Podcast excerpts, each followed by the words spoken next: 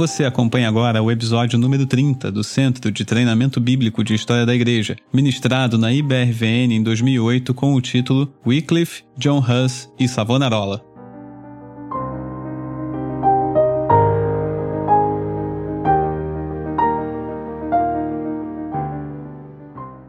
Daqui para frente é só alegria, né? Começando com esses três nomes aí, guardem esses nomes, porque agora Deus começa a fazer o trabalho da reforma. Esses três aí são a estrela da manhã da reforma. Sim, eles são conhecidos assim. Por que estrela da manhã? Porque a estrela da manhã é aquela que aparece no céu, na verdade o planeta Vênus, né? Aparece no céu antes do sol nascer. Então, é, está chegando o sol, certo? Quando esses homens aí aparecem. Inclusive, na cidade de Worms, na Alemanha, há uma grande estátua de Martinho Lutero, um monumento. Em volta da estátua dele tem quatro estátuas menores. Então tem a estátua dele em cima e quatro estátuas menores. Essas quatro estátuas são de Pedro Valdo, já falamos, século XII, os valdenses. Daí uma estátua de John Wycliffe, século XIV. Aí uma estátua de Jan Hus, século XIV e XV, e uma estátua de Girolamo Savonarola, ou Jerônimo Savonarola, século XV. De Valdo nós já falamos, vamos falar agora dos outros três.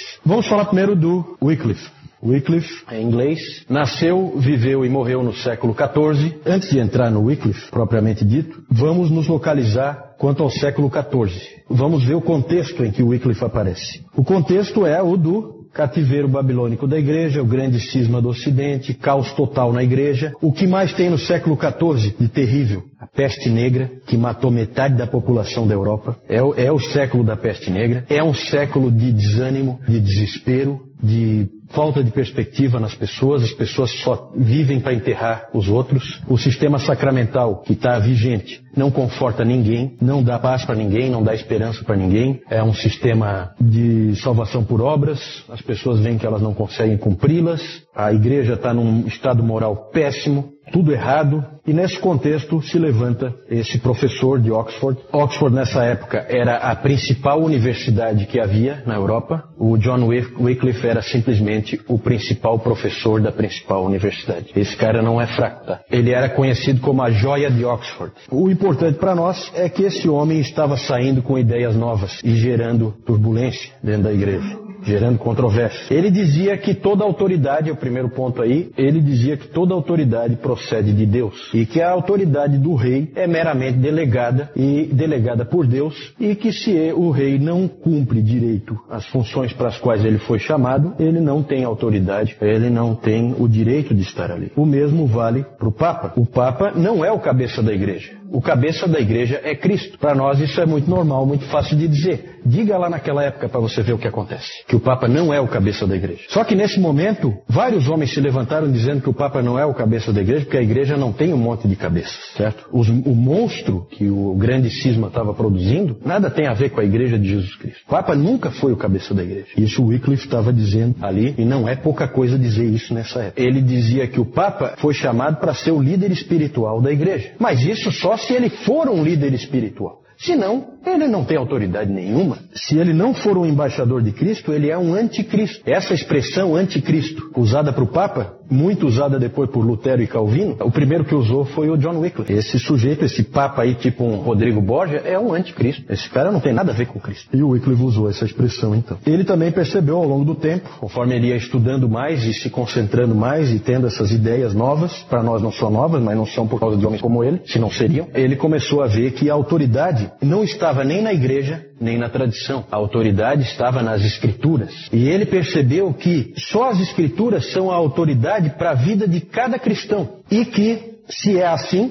cada cristão tem que ter acesso à palavra, porque ele precisa dela, porque ali está a autoridade para ele viver a vida dele. Isso fez com que o Wycliffe começasse a se esforçar para traduzir a palavra e colocá-la na mão das pessoas. Ele tinha percebido que a Vulgata Latina, quem é que escreveu a Vulgata Latina? Jerônimo. A Vulgata Latina tinha aprisionado a palavra de Deus. A palavra de Deus estava presa dentro da Vulgata. E aí ele chamou atenção para aquilo que nós chamamos também atenção quando nós falamos do Jerônimo, que a intenção do Jerônimo nunca foi fazer isso, a intenção do Jerônimo foi colocar a palavra na mão do povo. Por isso que ele fez a tradução para o latim. Só que agora o latim não servia mais, tinha que fazer uma nova tradução. E o Wycliffe fez. Ele traduziu a Bíblia, a, a, ele traduziu a Vulgata Latina. Ele traduziu a Vulgata. As traduções do original vêm mais tarde, com os humanistas. Tá? Os humanistas vão ser importantíssimos para a igreja, porque eles vão trazer a ideia de que nós temos que voltar para as fontes. Aqui ainda não. Aqui o Wycliffe vai traduzir a Vulgata Latina para a língua do povo, para o inglês. Um outro ponto polêmico, ele disse não ao sistema sacramental. Ele disse que é um sistema falso de salvação. Negou completamente o sistema sacramental do romanismo e também negou a doutrina da transubstanciação, né? que o pão vira o corpo de Cristo e que o vinho vira o sangue de Cristo. Negou, disse que isso aí é falso, que é uma doutrina falsa. E é claro que vocês já começaram a perceber que esse homem vai arrumar confusão pro lado dele. Não tenha dúvida. Na verdade, a doutrina dele nessa parte dos sacramentos era muito semelhante à de Calvino. Outro aspecto, valorização da pregação. Ele passou a valorizar muito a pregação. A pregação tinha praticamente sumido. A pregação tinha praticamente desaparecido da igreja. Praticamente não existia mais, a não ser por meio dos valdenses. Mas os valdenses são um pequeno grupo perseguido, escondido, que não tem alcance. A igreja oficial, os padres são incapazes de pregar qualquer coisa porque eles não sabem nada. Ficou aquela ideia de que o importante é a missa, como é hoje ainda. Se tiver pregação da palavra, não faz a menor diferença, porque isso não é importante. Para o Wycliffe, ele viu que a pregação é fundamental. Ele chegou a dizer o seguinte: a pregação do evangelho excede infinitamente a oração e a administração dos sacramentos. Claro que aí ele exagerou um pouquinho, mas, mas ele, ele chegou a dizer isso. É, houve um exagero, mas impressiona o resgate que ele está fazendo da pregação. É claro que isso aí depois vai ser fundamental para a reforma. Os puritanos vão beber aí direto. E a igreja hoje, ainda as igrejas que são fiéis à sua tradição, ainda mantém essa valorização da pregação. Uma das coisas marcantes é que nós estávamos de novo diante de um agostiniano que cria nas doutrinas da graça. Coisa rara. Cria na eleição, cria na graça. Ele tinha sido muito influenciado por um outro homem, que é pouco conhecido, que é esse aí, o Thomas Bradwardine. Esse homem, eu vejo assim, ele só é pouco conhecido porque quando ele assumiu como arcebispo da Cantuária, ele só ficou 40 dias no cargo porque ele foi ceifado pela peste negra. Ele acabou morrendo da peste negra, mas ele escreveu livros influentes de matemática e de física. Ele era um professor, influenciou muito o Wycliffe. Uh, ele escreveu livros de matemática, livros de física e escreveu um livro sobre a graça que, cujo título era Sobre a Causa de Deus contra os Pelagianos. E é um livro em que há ali um agostiniano típico, trazendo a doutrina da graça de volta. Era a primeira vez que alguém fazia algo a respeito, desde o Gottschalk. No século IX, o Gottschalk foi espancado e depois foi jogado na prisão e tal, porque ele defendeu a doutrina da graça, a doutrina da eleição, conforme Agostinho tinha defendido. E então, desde o século IX, não tinha mais ninguém aparecido. E o Bradwardine trouxe isso de volta. Quando o Bradwardine morreu, o Wycliffe tinha 19 anos. Um livro importante do John Wycliffe é Pequena Regra da Vida, o título do livro. Lá naquele livro você pode ler coisas do tipo assim, ó, no fim do dia, pense em como você ofendeu a Deus e pense em quão graciosamente Deus te salvou, não para te deixar abandonado à própria sorte, mas para viver sob a sua misericórdia e bondade. Isso é graça. Para nós, um texto desse é normal. Para eles, é novidade. Para eles, é esperança. Num mundo que não traz esperança nenhuma. Tem historiadores que escrevem sobre o século XIV e falam que o consolo nosso é que já existiu um século como o século XIV, porque é quase que o inferno na Terra você morar nessa, você viver nessa época. Muitas pessoas ouviram essa mensagem cheia de vida e foram cativados por ela. E rapidamente o Wycliffe passou a ter seguidores. E esses seguidores foram chamados de Lolardos. Boa parte desses Lolardos tornaram-se pregadores. Esse nome Lolardos ninguém sabe direito qual é a origem dele, mas foi assim que eles foram chamados os seguidores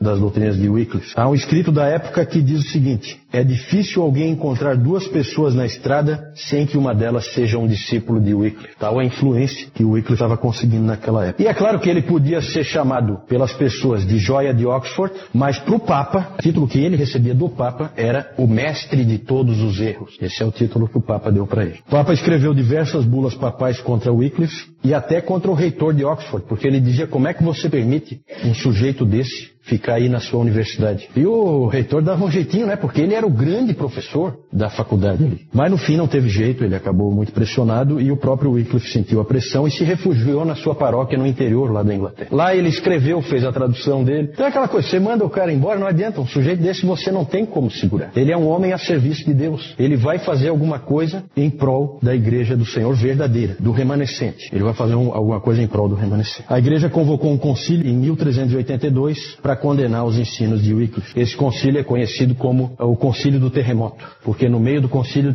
houve um enorme terremoto, derrubou um monte de paredes, derrubou torres. Foi um terremoto fortíssimo e E aí é aquela coisa, né? Providência de Deus. Cada um interpreta como quer. Quem era do lado do Papa disse que o terremoto aconteceu mostrando a ira de Deus contra Wycliffe e os seus ensinos absurdos. E quem era do Wycliffe dizia que aquilo ali era a condenação de Deus sobre o concílio. Não é aquela coisa. Cada um interpreta ao seu bel prazer. Não tem validade nenhuma a interpretação da providência. A gente vê por esses acontecimentos históricos.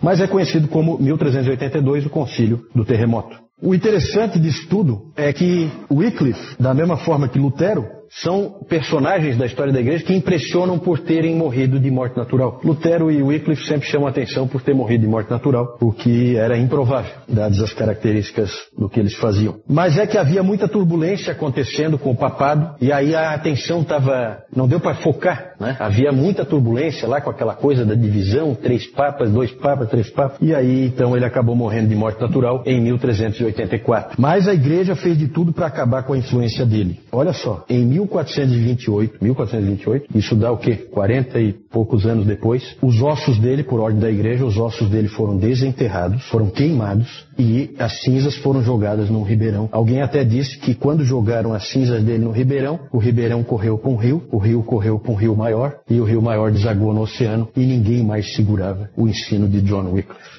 Claro, uma maneira poética de colocar, mas o que, que adianta, né, você fazer uma coisa ridícula como essa aí? A intenção era dar uma demonstração de força e mostrar que não é um herege, não tivemos a oportunidade de queimar em vida, vamos queimar depois de morto. É ridículo, realmente, ridículo. O Concílio de Constança, em 1415, condenou os ensinos de Wycliffe e aproveitou a oportunidade para pegar um discípulo, um seguidor, vamos dizer assim, não um discípulo, mas um seguidor de John Wycliffe e aproveitou para queimar ele como uma demonstração de força em pleno concílio. O nome dele, Jan Hus. Na verdade, Jan é um apelido para Johannes, é João. Por isso que às vezes em inglês é colocado como John Huss e em português às vezes João. Esse sujeito era natural da Boêmia, a atual República Tcheca. Ele só tinha 12 anos quando Wycliffe morreu. Mais estudantes que foram estudar em Oxford. Oxford, como eu disse, era a principal universidade da Europa e muitos caras feras iam para lá estudar lá e eles trouxeram as ideias, as doutrinas e livros. Os livros sempre são perigosos.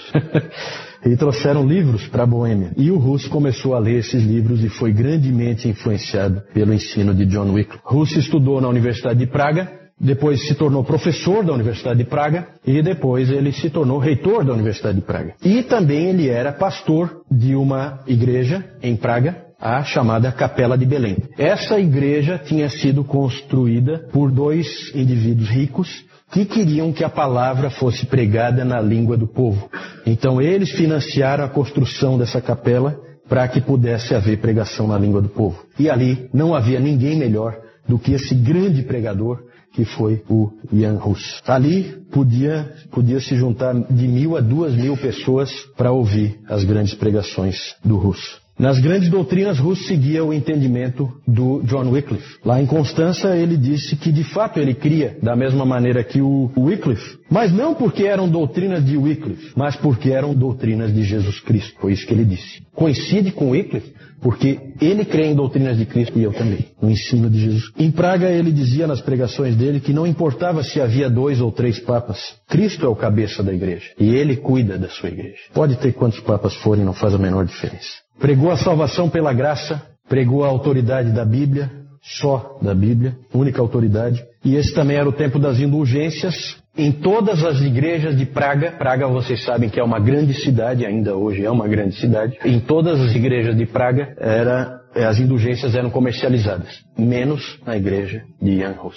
Lá não é de jeito nenhum. Ele pregava assim, ó, deixe quem quiser proclamar o contrário. Deixem o Papa, ou um bispo, ou um padre dizer, eu perdoo teus pecados, eu te absolvo das tuas penalidades, eu te liberto do sofrimento do inferno. Tudo isso é inútil, não te traz benefício algum. Só Deus, eu repito, só Deus pode perdoar pecados por meio de Cristo. Ele perdoa aqueles que verdadeiramente se arrependem. Grande pregação, gente, vocês já perceberam, grande pregação estava ocorrendo ali naquela igreja. E, claro, grandes problemas também adviriam dela, pode ter certeza. Aí, vamos falar então dos problemas. Rus foi excomungado, normal, e Praga, a cidade de Praga, foi colocada sob o interdito. O Rus, para diminuir o sofrimento e a pressão sobre as pessoas, ele então resolveu sair de Praga para evitar essa pressão do interdito. Então ele saiu da cidade, mas continua pregando no, meio rural. Ninguém segura um sujeito desse. Ele então foi convocado para se apresentar diante do grande concílio de Constança concílio que nós já falamos. O concílio que, inclusive, resolveu o problema dos três papas. Foi o concílio que obrigou eles todos a renunciarem, portanto, dá para perceber que é um concílio importante e de grande autoridade. E ele foi convocado a comparecer lá. O Rus queria ir, mas os seus amigos e seguidores não queriam deixar ele ir de jeito nenhum, porque sabiam o que ia acontecer. Mas o Rus, ele achava que se ele pudesse pregar para aqueles irmãos que estavam lá e eles ouvissem o verdadeiro evangelho, então eles poderiam entender e a igreja poderia vir para o caminho certo. É claro que isso aí é uma ilusão, é um sonho. Eles nem sequer permitiram que ele pregasse. Até porque eles tinham medo da pregação dele. Ele sequer pôde pregar. O imperador, imperador, localizem-se, tá? Imperador é o imperador do Santo Império Romano, é o imperador germânico. Ele era amigo do Jan Hus e ele garantiu para o Hus um salvo-conduto. Um salvo-conduto era uma garantia da parte do imperador de que não aconteceria nada com ele. Ele poderia ir e voltar, o imperador garantia.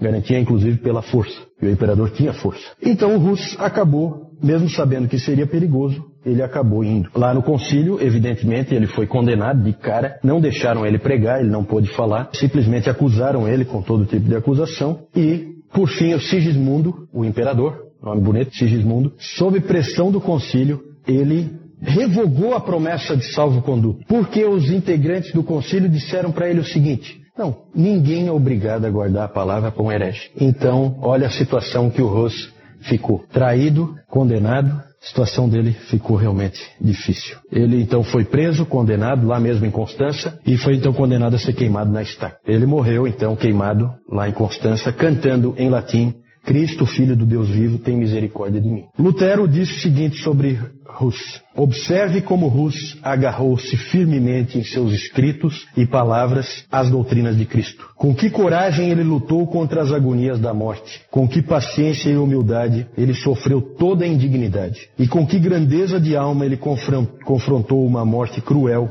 em defesa da verdade, enquanto fazia todas essas coisas sozinho diante de uma assembleia imponente dos grandes da terra, como um cordeiro que fica no meio de leões e lobos. Se um homem assim pode ser considerado um herege, nenhuma pessoa debaixo do sol pode ser vista como um verdadeiro cristão. Lutero sempre manifestou a sua dívida para com Jan Hus. Em 1529, Lutero escreveu: Eu estive até aqui ensinando e sustentando todas as opiniões de Hus, sem que eu soubesse. Nós somos, todos nós, russitas sem saber. Eu não sei nem o que pensar a respeito de tão grande maravilha que Deus estava fazendo. O russo então foi morto, mas os russitas não. Mais tarde eles constituiriam o que nós conhecemos hoje como os morávios, grandes cristãos, os irmãos morávios. Por último, Vamos falar de um indivíduo, para encerrar, esse vou falar um pouco menos, Savonarola. Essa é a história dele, é uma história que terminou mal e também não foi muito bem no caminho, mas foi um grande pregador, italiano, nasceu em Ferrara. Vejam que ele é bem posterior. O Rus morre em 1415 e ele nasce em 1452. Em pleno renascimento, é, ele viveu. Nasceu em Ferrara, teve um avô que era uma pessoa muito influente, um grande médico em Ferrara. Esse avô teve uma grande influência sobre o neto. O avô dele tinha um caderno onde ele escrevia pensamentos que ele tinha, esse médico, avô dele. E esse caderno ele entregou para o neto, deu de presente para o neto. E lá você pode ler uma coisa assim, ó. Nem o Papa, nem os vigários têm o direito de ensinar qualquer coisa contrária às coisas instituídas por Deus. Tudo que precisamos saber pode ser encontrado na palavra de Deus. Então vocês já veem aí a influência desse avô sobre o neto dele como realmente a estrela da manhã já está brilhando no horizonte. Começa a aparecer em todo lugar, isso aqui é na Itália. Em todo lugar começa a aparecer a ideia de que as escrituras são a palavra de Deus. E que essa igreja aí é realmente uma piada. E que nós temos que fazer aflorar o remanescente como a verdadeira igreja. Isso está tá, em todos os lugares começa a aparecer. Esse Savonarola, ele teve uma desilusão amorosa e como era muito comum nesse tempo quando os jovens tinham desilusões amorosas, eles acabavam se tornando Ele acabou se tornando um monge aos 23 anos. Um dos livros famosos do Savonarola é Sobre a Simplicidade Cristã. Sempre quando a igreja se aproxima da palavra, ela enfatiza esse aspecto de simplicidade, tanto doutrinária como de vida. Tornou-se um grande pregador, ele não era no início, mas ele acabou se tornando. Alguém uma vez, quando ele pregava, ele tinha um sotaque muito estranho para quem vivia em Florença, que foi em Florença que ele se tornou pregador. Mandaram ele ouvir uma outra pregação de um outro cara famoso lá, um cara bom de retórica, e ele falou assim: "Não, eu não vou ouvir. Lá ele prega filosofia, ele prega Cícero, ele prega Platão. Não, não, eu vou pregar a palavra de Deus". E depois ele acabou se tornando tornando sim um grande pregador. O próprio Michelangelo, que ia escutar ele de vez em quando, é, o Michelangelo uma vez disse o seguinte: oh, aquela voz, aquela voz. Não, não há como esquecê-la. O interessante, gente, é que o Michelangelo, quando ele terminou a pintura da Capela Sistina, ah, e ele terminou então com o julgamento é, final lá, é, aquele, aquele quadro famoso lá, aquela parte né, famosa da, da Capela Sistina. O único livro que ele tinha, enquanto ele trabalhava lá, era um trabalho dia e noite ali, era os sermões de Savonarola. Alguém já disse que aquela pintura é um sermão de Savonarola em cores. Né? Interessante esses indivíduos se cruzando, né? A cidade de Florença acabou se tornando uma cidade cristã porque o Savonarola, aí eu não vou entrar em detalhes, tá? Não, não tempo para isso, mas houve uma briga forte dos Médici, Lorenzo Médici e os outros Médici, com o Savonarola pelo controle da cidade. E o Savonarola acabou se tornando o líder da cidade de Florença. Então, em 1494, a cidade de Florença se tornou uma praticamente uma teocracia, com Savonarola à frente. Isso foi um grande erro. Nem Lutero depois, nem Calvino, eles incorreram nesse erro. Muita gente acha que Calvino era um líder político. Nunca foi, nunca foi. Esse é um grande equívoco e é uma maneira que as pessoas usam de tentar é, denegrir a imagem dele. Ele nunca foi um líder político. Ele era, sim, muitas vezes consultado por líderes políticos, mas ele nunca assumiu posição política nenhuma. Muito menos Lutero, que nunca se importou com isso. Um episódio marcante desse período, do Savonarola à frente da cidade de Florença, é fam o famoso episódio da Fogueira das Vaidades. Quando, então, em Florença foi feita uma grande fogueira e as pessoas traziam coisas que eram consideradas pecado de alguma forma, ou que eram, não assim pecado propriamente, mas era vaidade, era uma coisa inútil. Então nisso foi queimado um monte de coisa numa grande fogueira no, no centro da cidade de Florença. Foram queimados baralhos, dados. Quem gosta de arte odeia o Savonarola, porque foram queimadas obras de Botticelli naquela fogueira. Detalhe é que foram queimadas pelo Botticelli. Ele levou e jogou a obra lá. Então aí, pelo menos aí, né, o Botticelli sabia o que estava fazendo. Mas com certeza os amantes da arte não gostam do Savonarola nem um pouco. Várias coisas aconteceram, ele na verdade fez inúmeros inimigos. Esse sujeito aí tinha acho que o mundo inteiro como inimigo dele. O Papa odiava ele, os aristocratas todos odiavam ele, os Médici odiavam ele. E finalmente, por uma série de motivos, de erros estratégicos que ele cometeu também, ele acabou perdendo a confiança do povo e acabou ficando sem apoio nenhum. Acabou preso, enforcado e queimado com alguns outros monges dominicanos no dia 23 de maio de 1498. Maquiavel, que também era um florentino, essa cidade de Florença é, é, já deu para perceber que ali está cheio de gente importante na história da humanidade. O norte da Itália é extremamente influente na história da humanidade, na história da civilização. Sempre foi. O sul não, porque ali o Papa dominava e tal, né? Mas aquele norte da Itália, ali próximo a, já aos Alpes suíços, ali a Alemanha, aquilo ali sempre foi importante. E para o Renascimento, então, nem se fala. Ali vai aparecer Leonardo da Vinci, ou esses pintores todos, Michelangelo. E o Maquiavel, que também era um florentino, tinha 29 anos quando Savonarola foi queimado. Vocês sabem que mais tarde ele escreveu a famosa obra, uh, O Príncipe, de Maquiavel, e lá ele escreveu num trecho, ele disse assim: Profetas desarmados estão fadados a fracassar. O que se crê é que ele lembrava do Savonarola. Ele não tinha quem o defendesse, diferente do Lutero. O que acaba acontecendo com esses caras é que eles são queimados. E, fim de papo. Quando ele foi queimado, um menino de 15 anos já andava pela Saxônia. Nome dele? Lutero. Exatamente. Martinho Lutero. Então aqui nós estamos à beira da reforma protestante.